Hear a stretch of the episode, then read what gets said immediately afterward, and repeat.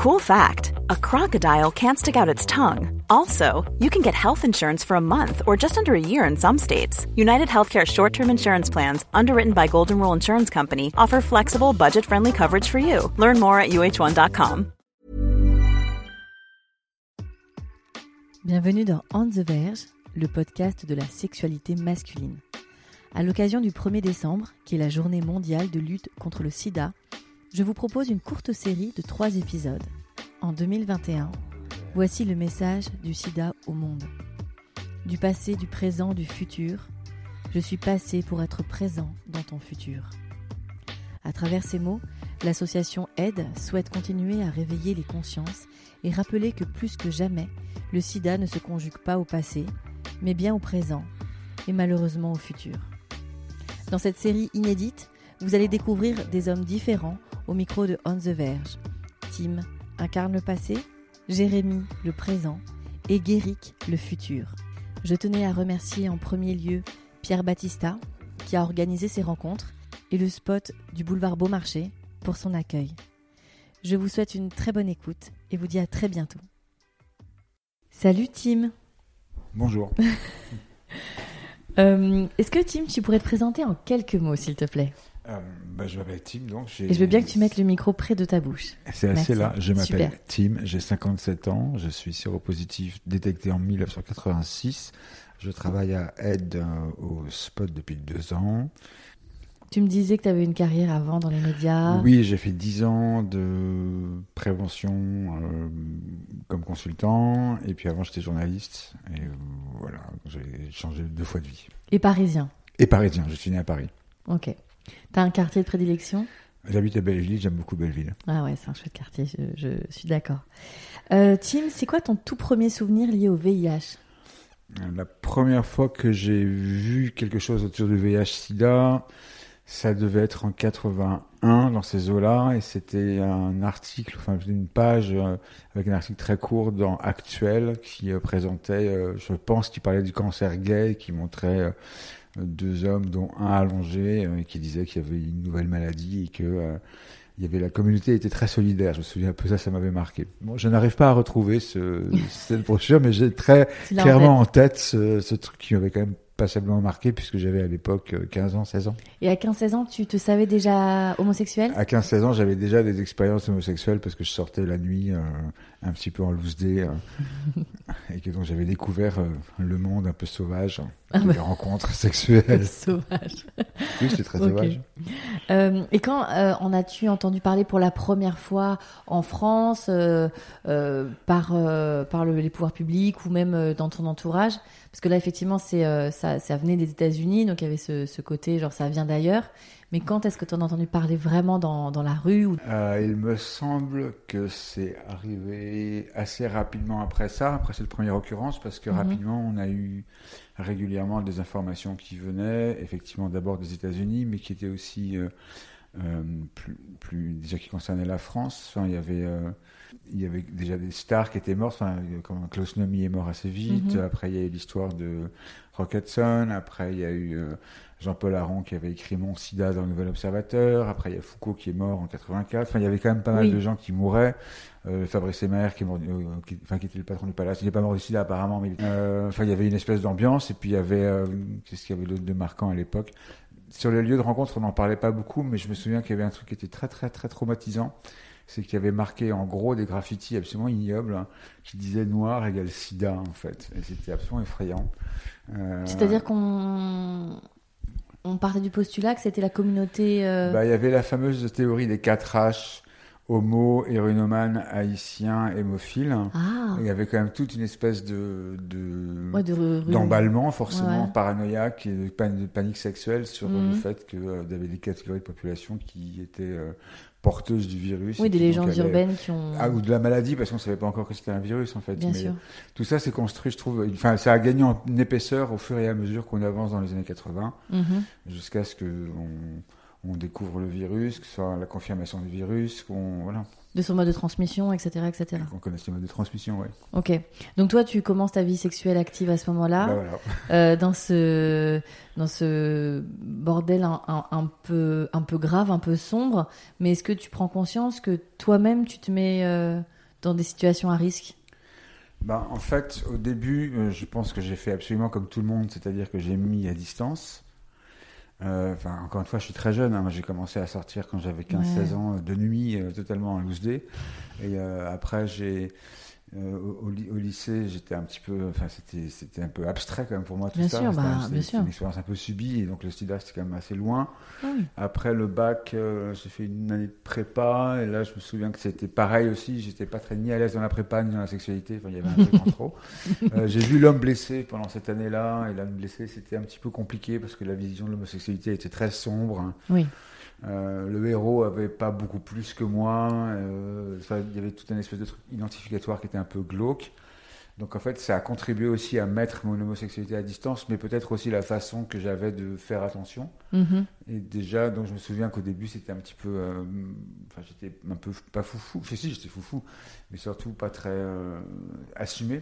J'ai commencé à réagir en 1983 Mhm. environ, en lisant des choses sur la découverte du virus qui commençait à se faire à l'époque, parce qu'il y avait déjà une première piste.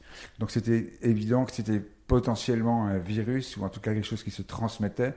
Et donc, il pouvait se transmettre par les fluides, enfin, en tout cas par le. Oui, c'est ce qu'on- On savait pas, quoi, mais il y avait quand même une grosse présomption.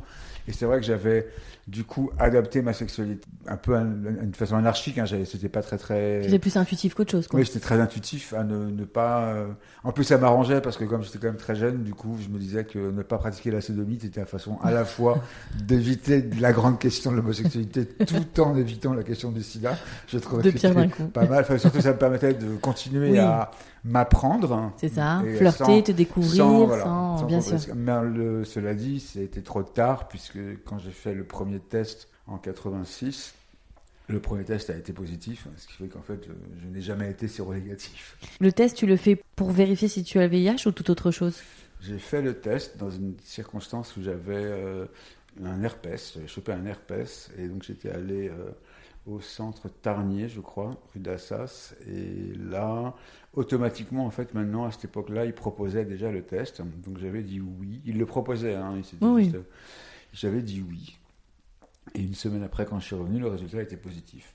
Je vais pas te poser la question con, comment réagit-on? Je pense que le monde s'effondre Bah, à ce en moment-là. on réagit, c'est très difficile de réagir à l'époque parce que... Donc tu as euh, 20 ans Pardon, oui, j'ai oui, j'ai 21 20 ans, 21 ans, oui. Ouais. Euh, et je sais que ça date d'il y a longtemps parce que pendant les dernières années, enfin l'année précédente ou les années, j'avais pas vraiment été vraiment à risque en fait. Donc Oui. Ça a été une semi-surprise, mais ça a quand même été une surprise. Mais surtout le truc, c'est qu'à l'époque en 86, il y a rien, il n'y a pas de traitement, il n'y a pas de, n'y prise en charge du tout. Et donc en fait j'ai demandé qu'est-ce qui allait se passer. Et la médecin, qui était une jeune femme, qui était très gentille, hein, m'a dit une chose très bizarre que j'ai mis beaucoup de temps à comprendre et qui est toujours un peu euh, compliqué pour moi à assumer. Elle m'a dit Vous ne pourrez pas avoir d'enfant. Oui. Et je me suis dit C'est un peu bizarre de me dire ça, parce que je viens de lui expliquer que je suis homosexuel et que donc il y a de toute façon peu de chances que j'ai d'enfant. Oui. Mais sur, mais sur le coup, j'ai pas bien. Enfin, si, ce que j'ai compris, c'est qu'elle n'avait pas de solution à me proposer, surtout. Ouais. et que sa, sa phrase était un, ça lui a un peu sorti comme ça. Je sais pas comment ça se passe. Je, je pense que j'étais pas la seule personne à qui elle a annoncé qu'elle était séropositive. Oui, sans solution, quoi. Sans- mais elle est quand même sans solution. Donc elle va pas me dire bah, vous allez mourir dans deux ans. Elle, mais Oui, même à on l'époque, savait pas quoi dire. c'est ça, on ne savait pas Donc, quoi euh, dire, bien sûr. pas quoi dire. Je pense qu'après elle m'a dit le truc d'usage, c'est-à-dire bah, tant que ça se déclenche pas, ça se déclenche pas. Et voilà. Et moi je suis reparti euh, un peu en sens inverse. Alors c'était très étrange parce que c'était le, exactement le même chemin que je prenais quand j'étais ado pour aller au lycée juste Mm. quelques années avant. Donc j'ai fait et c'était très tôt le matin aussi, donc j'ai eu l'impression de refaire ma Ouais, vie ouais. à l'envers. Ah oui, un Donc ça a été euh, un peu très compliqué. cinématographique dans Très ce, cinématographique, dans ce moment-là. mais euh, très cinématographique. Après, je devais partir à Londres. et Je suis parti à Londres et, euh, voilà, et pour le week-end, enfin pour le week-end pour quelques jours, et je l'ai fait. Et j'ai euh, j'ai un peu occulté, j'ai pas occulté, mais disons que j'ai alors j'ai arrêté la vie sexuelle. J'ai pendant un temps fait une sorte de moratoire euh, Mhm. sexuel. Il me paraissait quand même la moindre des choses. Le temps de digérer tout ça et de voir comment ça allait se passer. Et après, je pense que j'ai tablé sur le fait que euh, J'étais séropositif, mais pas malade du sida, qu'il fallait pas que je tombe malade. hein. T'en as parlé à des amis, à des proches? J'en ai parlé à des proches, j'en ai parlé avec le mec chez qui j'habitais, avec qui j'étais à l'époque, et puis cette bande-là, qui était ma bande donc de nouveaux amis euh, gays ou Mhm. entourage, entourage gay. J'en ai aussi parlé à ma bande de vieux potes du lycée. Ouais. Et euh, c'est tout. J'en ai pas parlé à ma famille. hein. Mhm. Hmm, Ben, parce que voilà, hein, Ouais. c'était euh, pas la peine. Enfin, mon père est mort quand j'étais très, quand j'étais enfant, quand j'avais 5 ans, et j'aurais eu l'impression d'apporter encore du malheur en fait. Je comprends. Donc euh, j'ai pas dit à ma famille, non pas qu'il l'aurait forcément super, euh, il m'aurait pas rejeté. Je- J'avais pas peur d'un rejet, mais j'avais pas envie d'être celui par qui le malheur arriverait à nouveau. Oui, oui, je comprends. Voilà. Surtout sans- à cette époque, encore une fois, où on Il n'y avait recontextualise. rien en fait. On- on pas- voilà. Et notamment, c'était ça, c'était cette attitude-là vis-à-vis de ma grand-mère, vis-à-vis de ma mère Bien par sûr. exemple. Je pense que ça aurait été très mm, paniquant pour eux, Oui. pour elle. hein, de- Puis c'est pas dans la suite logique. Dans, la tête d'un parent. J'ai un peu croisé les doigts en espérant que ça se Mm. passe le mieux possible. Comment, du coup, tu arrives dans la trithérapie? À quel moment ça arrive exactement dans ta vie? Ah bah c'est beaucoup plus tard parce que moi ça c'est en 86. Après en fait j'avais repris, des- j'avais interrompu mes études un petit peu sauvagement après l'hypocagne parce que je trouvais pas ma Oui, voie, ça pas ton me faisait chier et que je trouvais que j'avais autre chose à faire que de faire des études.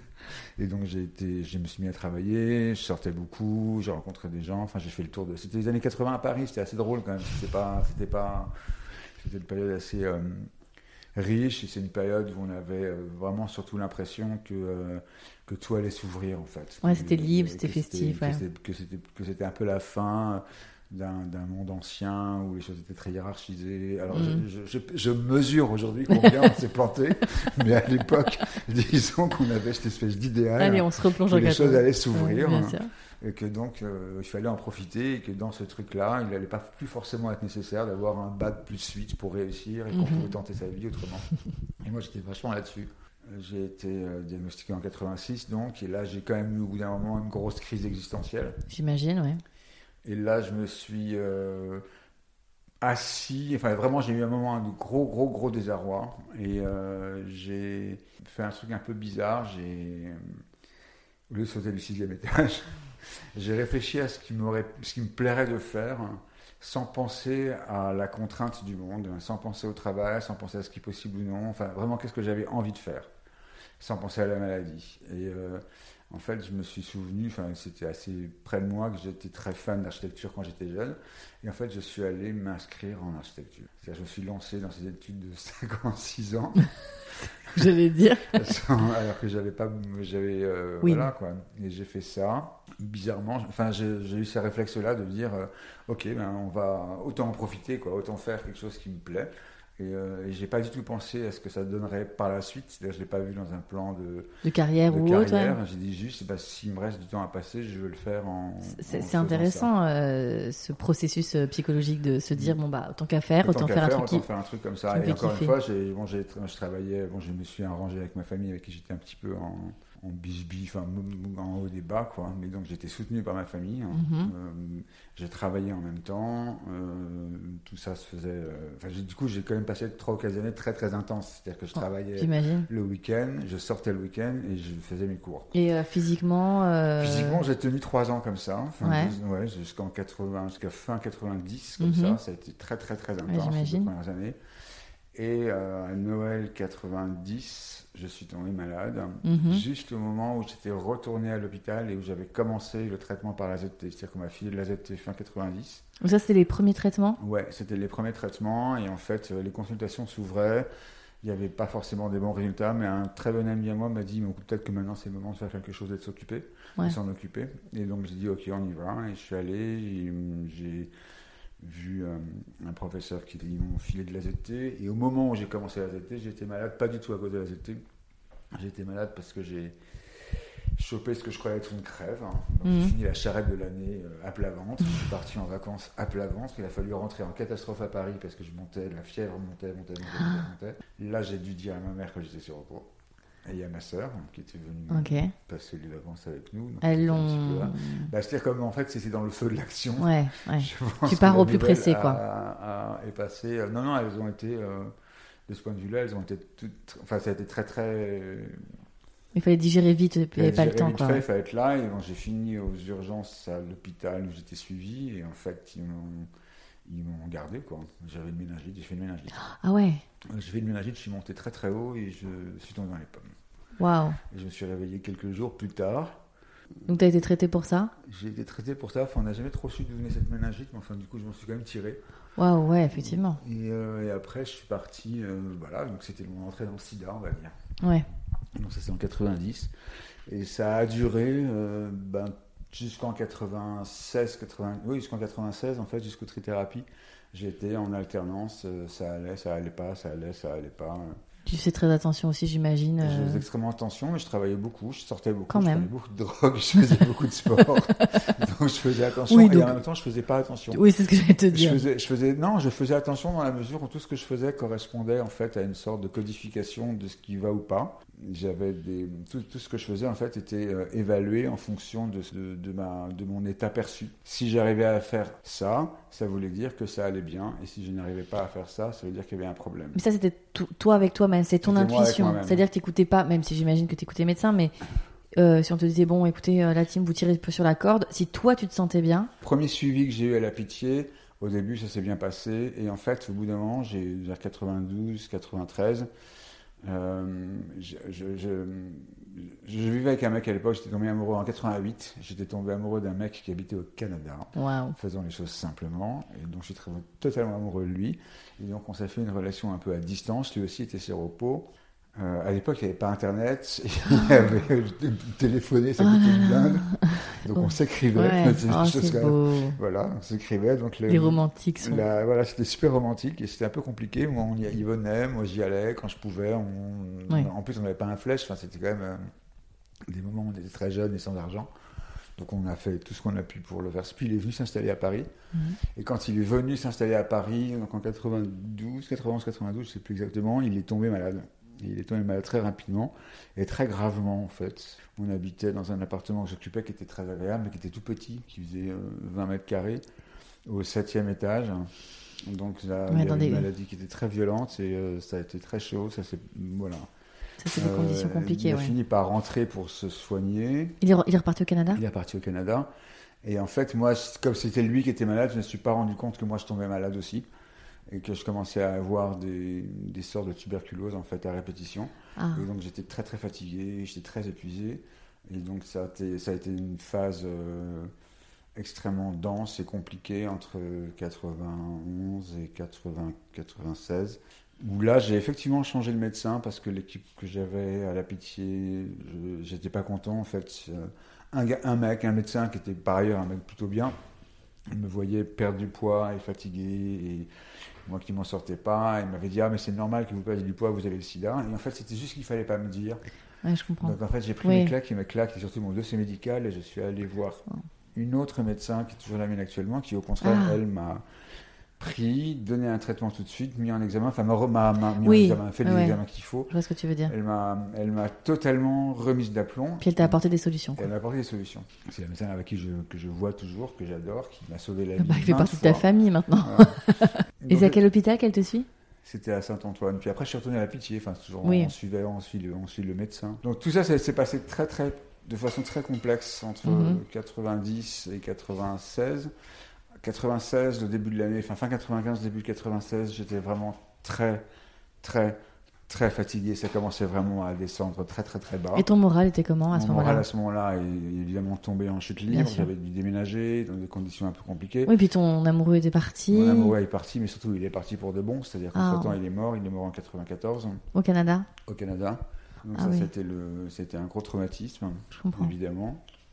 Et, euh, et donc ouais, toute la période de- à partir du moment où il est mort en 94 et le moment où les trithérapies sont arrivées 95-96, ça a été une phase extrêmement J'imagine descendante. de, de dépression difficile, ouais. Voilà. Mais euh, à la fin, j'étais vraiment pas bien. 80, fin 95, j'étais vraiment pas bien. Début 96, c'était vraiment très inquiétant. Et en fait, les trithérapies sont arrivées. Mais t'as pas avril. 30 ans à ce moment-là. hein. Hmm, si, j'ai 30 ans en 94. donc 94, j'ai 30 ans, ouais. Donc en 96, les trithérapies arrivent et je les, j'ai accès évidemment. Enfin évidemment non, parce qu'il y a des gens qui n'ont pas eu accès. Mais moi j'étais. À euh, quel titre ils n'ont pas eu accès? je crois que les gens qui étaient trop euh, malades ou trop, euh, trop, trop, trop loin avancés dans la maladie Ah, n'ont pas forcément eu accès au traitement. En tout cas, ça marchait pas. Wow. Il y avait quand même des gens qui sont pas été sauvés Bien par sûr, les bien sûr, à ces années-là, C'était quand même assez. Oui, j'imagine que quand la charge virale est beaucoup trop haute, la trithérapie. alors, en fait, la chance que j'ai eue dans cette période glauquissime, c'est que, grosso modo, malgré tout, je supportais bien le traitement. D'abord, ils m'ont payé, ils même avant la trithérapie, hein, je répondais assez bien au traitement. Et surtout, la ZT dont tu parlais Oui, même la ZT, même la ZT, j'ai mis beaucoup de temps avant d'être intolérant à la ZT.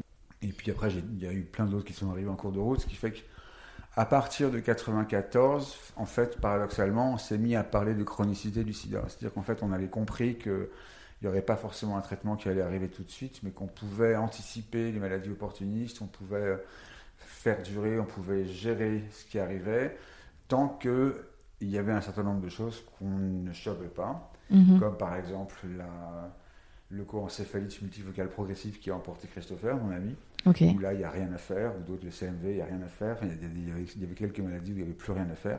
C'est des, maladies qui attaquent quoi le, le- Bah, ça peut être le cerveau, ça, ça. peut être les poumons. ça Oui, c'est les- organes vitaux. Ça, dépend de D'accord. lesquels. Puis il y avait des gens qui mouraient d'épuisement, il y avait tas de raisons. Mais on avait quand même cette espèce d'idée. On nous expliquait qu'on arrivait un peu à, à- à rendre chronique, on essayait de rendre chronique quelque chose qui était a priori jusqu'à présent très euh, fatal. En 96, c'est arrivé, moi je l'ai dit assez vite, ça a marché tout de suite. T'as senti tout de suite la différence En deux mois, c'était euh, c'était passé de l'autre côté. ça, ça a dû être euh, libérateur. Alors, ça a été extrêmement libérateur, mais ça a été aussi un énorme travail, hein, parce que c'est pas, euh, c'est pas, comme aujourd'hui, après un traitement, c'est, c'était, moi, quand en plus j'avais les problèmes de tuberculose, au niveau Oui, de bien sûr. Euh, c'était, euh, honnêtement, à un moment, j'en étais à 50 comprimés par jour. à Mais oui, c'est vrai, c'est Il vrai. fallait les prendre le matin, il fallait les prendre tous les 8 heures, il fallait être à jeun, il fallait pas être à jeun, il fallait- il y avait des tas Oui, c'est vrai que pour les gens qui savent pas, aujourd'hui la trithérapie c'est trois médicaments, quelques médicaments. Euh, ah oui, là c'était trois médicaments. Alors, Mais à l'époque, effectivement, il y avait des prises de comprimés qui étaient. Donc c'était tout, c'était quand même, Infini. c'était une, une véri- c'était un véritable taf en fait. C'est très contraignant. C'était très contraignant. C'était vraiment très contraignant et il y avait quand même des effets secondaires. Donc Oui, il qui fallait étaient lourds, qui étaient très lourds. à trouver la molécule. Après, plusieurs molécules sont arrivées les unes à la suite des autres. Donc tu as testé euh, pas mal de choses. Bah, j'ai fait beaucoup, beaucoup, beaucoup le tour des molécules, celles qui supportaient, celles qui marchaient pas. Enfin, c'était quand même une grosse, grosse activité. Comme tu fais partie quasiment des premiers qui ont pris ces traitements-là, Mm. est-ce que tu es rentré dans un protocole de recherche aussi en France Alors, au début, je crois que dans mon souvenir, au début, on était tous en protocole. Ouais. Et puis après, il y a les choses qui se sont normalisées. Puis après, oui, il y avait toujours des protocoles plus ou moins euh, accessibles Mhm. ou nécessaires. Après, on n'est pas forcément systématiquement en protocole. On va en protocole quand on est en échec sur les, sur les solutions. euh, Oui, oui. Oui, mais que du coup, ces, voilà. ces expériences servent aussi. euh, Moi, pareil, j'ai bien, j'ai pas eu j'ai pas eu d'hypodystrophie. J'ai eu des effets secondaires ponctuels, mais pas non plus irréversibles. les Donc, j'ai pas classiques, vomissements, etc. ouais, j'ai eu de des vomissements, j'ai des diarrhées, mais ça à chaque fois, j'ai pu changer, trouver un système pour que ça marche. En revanche, ma charge virale a mis beaucoup de temps à se négativer. Au début, on n'arrivait pas à la négativer, donc il y a un moment où Mais elle n'augmentait pas. elle augmentait pas, mais elle disparaissait pas. Et les écarts étaient, moi, les écarts étaient moyens. Enfin, mes, bilans étaient corrects, mais c'était pas, Pas flambant. Mais j'étais plus malade. C'était, ça a dû changer ta vie, ça. Ça a changé ma vie, mais après on a fait dans les débuts des années 2000, on a fait ce qu'on a, on a, on a dû faire un, un peu un forcing sur les médicaments. Donc je me suis tapé une période avec beaucoup, beaucoup, beaucoup, beaucoup de médicaments encore. C'était, pas, je pense que j'ai commencé à me remettre. Enfin moi j'ai eu le sentiment de me remettre à peu près pleinement vers 2001, 2000, 2001. En 2001 j'ai commencé à me dire qu'ok là ça donc, marchait. donc à 20 ans, quoi. Mais t'as eu 20 ans. Il y a 20 ans. Ouais. Mais j'imagine qu'à ce moment-là, tout tourne autour de ça. Parce que comme tu dis, tu as toutes ces contraintes de médicaments. Donc, euh, c'est pas tu prends tes médocs le matin et tout, tu fais ta journée. Tout tourne autour de ça, mais euh, en fait, alors, chaque, personne prise dans cet euh, étau-là réagit à sa façon, même s'il y a des typologies, j'imagine qu'on pourrait faire, mais euh, oui, tout tourne autour de ça, c'est vrai. Cela dit, moi je trouve que euh, une des clés pour rester en vie à ce moment-là était aussi d'avoir une espèce de dose d'in- d'inconscience. C'est-à-dire que euh, euh, pas l'inconscience dans le sens où on fait n'importe quoi. Oui, tu prends ton traitement, tout ça. on- Moi, j'étais un très bon patient. Je, je prends mon traitement, je vais faire les rendez- les, les, les- là, tu respectes ça, le protocole, quoi. En fait, en fait, ce que j'ai vraiment fait, c'est que j'ai remis ma santé dans les mains D'un professionnel de la santé. de ma médecin. Bien sûr. Et c'était, c'était son taf de faire le truc, et moi, c'était mon taf de faire le mien. Et mon taf, ça consistait à, euh, si possible, rester vivant. Mhm. Voilà, c'était ça mon taf. En faisant ça, je pense que j'avais un Bien sûr que je devais avoir, j'avais des angoisses sur ce qui allait m'arriver, mais je pense que j'ai très fortement sous-estimé euh, la nuisance des traitements et le poids de la maladie dans mes prises de décision ou dans l'appréciation que je me faisais de ma vie. C'est-à-dire que je ne me suis pas forcément rendu compte de mes failles ou de mes faiblesses à ce moment-là. J'ai vraiment foncé, foncé, sans vraiment comprendre parfois les échecs ou les, les limites que j'avais, et que pourtant, et dont pourtant je recevais des signes de l'extérieur. J'étais pas quelqu'un de très performant au boulot, par exemple. Oui, j'étais pas, j'étais pas forcément très dans une logique de carrière ou dans une logique de. Mmh, mais t'as pas fait le lien sur le moment. Non. Ouais. J'ai pas fait le lien sur T'as compartimenté, quoi. Que si j'y arrivais pas, c'est parce que j'étais nul et pas bien et que Ouais. c'est que beaucoup plus tard que j'ai compris combien en fait le fait d'être séropositif ou sous traitement ou malade d'ailleurs la plupart du temps Mmh. a été en fait un frein euh, à, à mon, à- à mon épanouissement, Oui, oui, dire, ça. même à, ma- à ma vie en fait. Et je pense que une fois, j'y ai peu de temps, j'ai rempli un questionnaire sur la sérophobie, par exemple, qui demandait euh, est-ce que vous avez été victime de sérophobie? Dans un premier temps, quand j'ai répondu à ce questionnaire, j'ai eu l'impression que non, que j'avais jamais été victime de sérophobie. Et en fait, à un moment, j'ai dit non, mais c'est absolument impossible qu'en étant séropositif Plus en 40 ans. 86 et jusqu'en 2020, Non, je n'ai pas non, été victime non, de Tim, sérophobie. tu te mens là. C'est- Voilà, c'est absolument impossible. Et en revanche, je me suis rendu Mais peut-être que tu ne l'as pas vu, effectivement. Non, c'est pas que je l'ai pas vu, c'est que je l'ai évité. C'est qu'en fait, Hmm. dès le début, j'ai évité les endroits D'accord, pouvais t'as eu des comportements d'évitement qui t'ont- Voilà. Ouais. Je me suis toujours mis, j'ai toujours, je suis toujours arrangé pour aller dans un endroit, que ce soit au boulot. Puis fréquenter des gens aussi. Des gens, euh, des amis, oui. aussi, où je savais que j'ai pas eu de, de discrimination au travail, j'ai pas eu de discrimination du point de vue de la santé, j'ai pas eu de Oui, parce que t'as, comme tu dis, tu as réussi à fréquenter des endroits euh, où je pouvais le faire et que c'était safe. Et que c'était safe. Mais ça m'a coûté cher en fait. Oui, j'imagine. Bah, ça te coupe de beaucoup d'autres choses. Quoi. Voilà. Ouais, ouais, je comprends. Je comprends. C'est vrai que c'est une prise de C'est pas une conscience excuse pour intéressante. mes échecs, mais c'est vrai non. que ça explique un petit peu pourquoi. C'est ce que j'allais te dire. Sans les excuser, ça les explique et même pour toi, ça, ça, ça peut-être ça t'aligne et ça t'apaise aussi sur des trucs quoi. Oui, bien sûr, ça, oui, ça m'apaise. Après, il y a des choses qui sont très lourdes aussi à porter quand on est dans cette situation-là. Euh, qui est, parce que tout le monde, enfin beaucoup de gens sont morts autour de moi évidemment. Ouais. Donc, pas, enfin il y a Chris bien sûr qui est mort, mais il y a beaucoup de gens qui sont morts euh, très proches. euh, Enfin ça a été quand même une espèce de spirale absolument infernale. Oui, c'est ce que tu dis dans les années 90 avant que tout le Bah, traitement C'est-à-dire arrive. qu'en fait, en 85-86, il n'y a personne qui meurt du sida autour de moi, où c'est assez lointain. Et puis, plus on avance dans les années, plus les accidents ou les morts ou les malades sont autour de soi. En fait, ça se rapproche, ça se rapproche, ça se rapproche, ça se rapproche. C'est des gens plus âgés, c'est des gens amis, amis, amis, amis d'amis. Puis après, c'est des amis d'amis. Puis après, c'est des amis. Et puis après, c'est des copains. Et puis après, c'est des gens qu'on voit au club et le samedi, on ne voit plus après. Enfin, il y a tout un espèce Wow. de truc très, très spirale, très euh, en- d'emportement, Ah ouais. de catastrophe. C'est la vraie tornade quoi. C'est la vraie tornade. Dans... Et au, au milieu de cette tornade, ben, il y a soi. Et on Ouais, attend voilà, d'être d'être ouais. ha- happé là-dedans.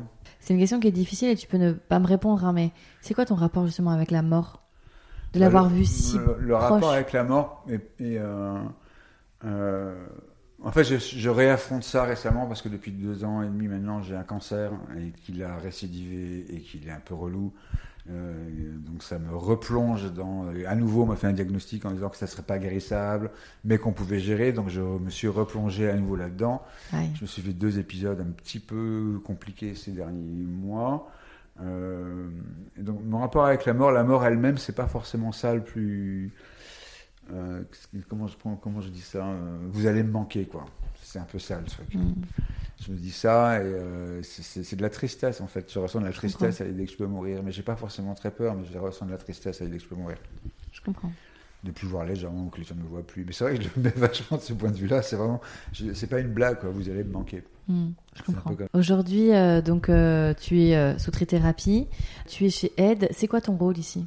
Alors à Aide, en fait, je suis ce qu'on appelle un accompagnateur communautaire. Alors je suis dans la hiérarchie de Aide, je suis tout en bas. C'est-à-dire que J'étais toute ma vie, j'étais indépendant, et après le premier cancer, en fait, là, j'ai saisi l'occasion d'être salarié Mhm. parce que c'est difficile à mon Bien âge sûr. d'arriver à un niveau où on est dans l'incertitude la plus complète. Bien sûr. Et mon, mon- mon principal rôle, enfin, je travaille essentiellement sur la prise en charge des personnes en situation d'addiction de quel sexe. Ouais. Et donc euh, tu, tu rencontres plein de jeunes qui ont, qui ont besoin d'aide, Pas que des jeunes. hein. enfin des moins jeunes.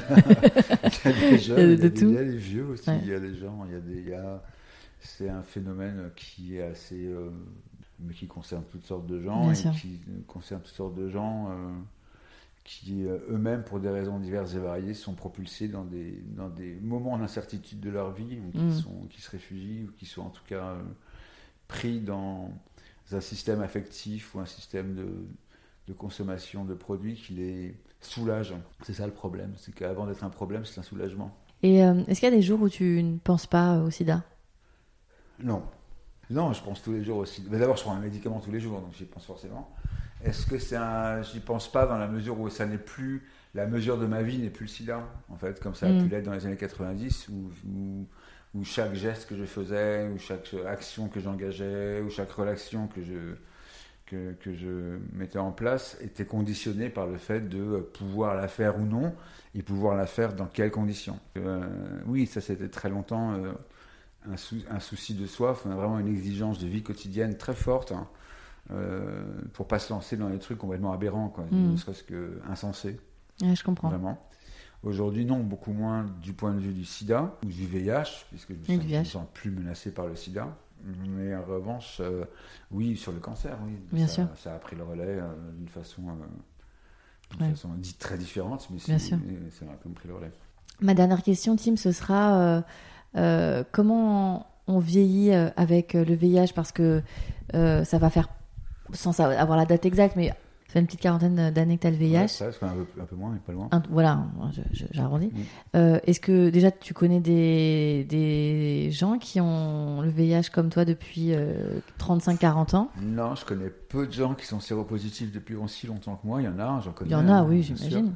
Mais j'en connais pas beaucoup. On s'appelle un peu entre nous les clubs des 6% ou des 7%, je sais plus, parce que c'est vrai que si on regarde les statistiques, quand on en trouve, il y a très peu de survivants. Mhm. Euh, euh, pour moi, le, le- en fait, moi, je me suis, c'est un peu, un peu dur, mais moi, je me vis un peu de toute façon comme un fantôme depuis, euh, depuis tout ce temps-là. C'est-à-dire qu'en fait, je- le fait même d'avoir survécu au SIDA me, me- me donne, m'a toujours posé dans une espèce de distance vis-à-vis de, vis-à-vis du monde extérieur, enfin extérieur à moi. Et euh, c'est vrai, je me sens déjà à la base un peu comme un fantôme qui regarde des gens un peu de haut, euh, pas de l'eau, de l'eau. euh, Oui, je comprends. euh, façon De loin. présente, mais de Ouais, ouais, je loin, comprends. Comme si c'était euh, un peu déjà. euh, Bah, tu les regardes de loin, mais pourtant tu es, dans une association, tu aides les gens, tu es hyper proche, tu donnes Oui, ton mais temps. en fait, c'est vrai que du coup, je me sens beaucoup dans l'empathie. Enfin, je, je fonctionne beaucoup sur l'empathie et en même temps sur, euh, je dirais pas la non-implication, c'est pas ça, mais disons que je, avec un peu de froideur. En Il y fait. a une distance émotionnelle. une distance, euh, voilà. Ouais, je Pas une distance, pas émotionnelle, mais une distance. Pas émotionnelle. L'émo- L'émotion me gêne pas, mais, euh, mais une distance, c'est-à-dire que ce qui- ce qui arrive, arrive. Quoi.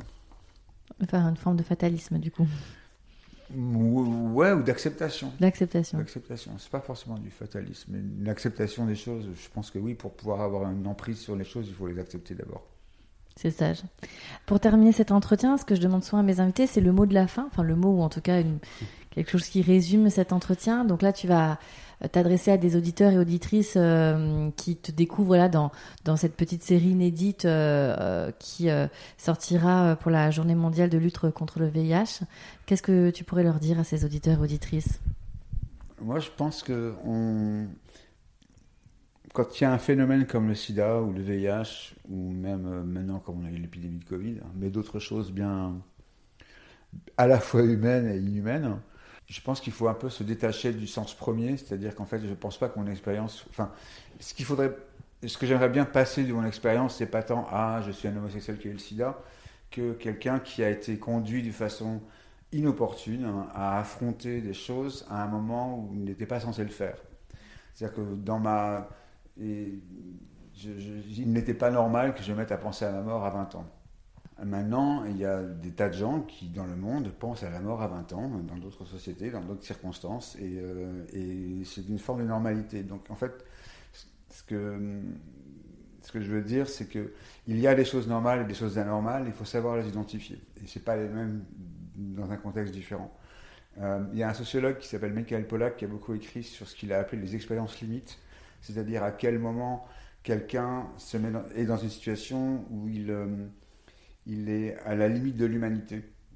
Et je trouve que mon expérience a beaucoup, beaucoup été app- appuyée là-dessus, en fait. Qu'est-ce qui me met à la limite de l'humanité?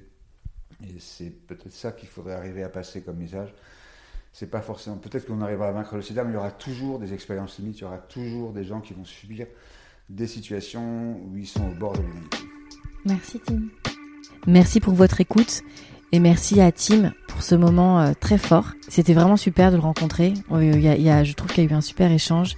J'étais très touchée par son histoire, par euh, son détachement, par euh, euh, son acceptation. En tout cas, c'est un témoignage que je trouve qu'on entend peu euh, des séropositifs qui vivent avec euh, le VIH depuis presque 40 ans.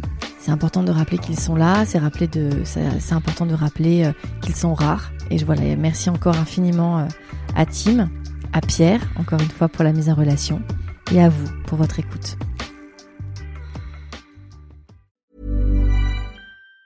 Even on a budget, quality is non-negotiable. That's why Quince is the place to score high-end essentials at 50 to 80% less than similar brands. Get your hands on buttery soft cashmere sweaters from just 60 bucks, Italian leather jackets, and so much more. And the best part about Quince, they exclusively partner with factories committed to safe, ethical, and responsible manufacturing. Elevate your style without the elevated price tag with Quince. Go to quince.com slash upgrade for free shipping and 365-day returns.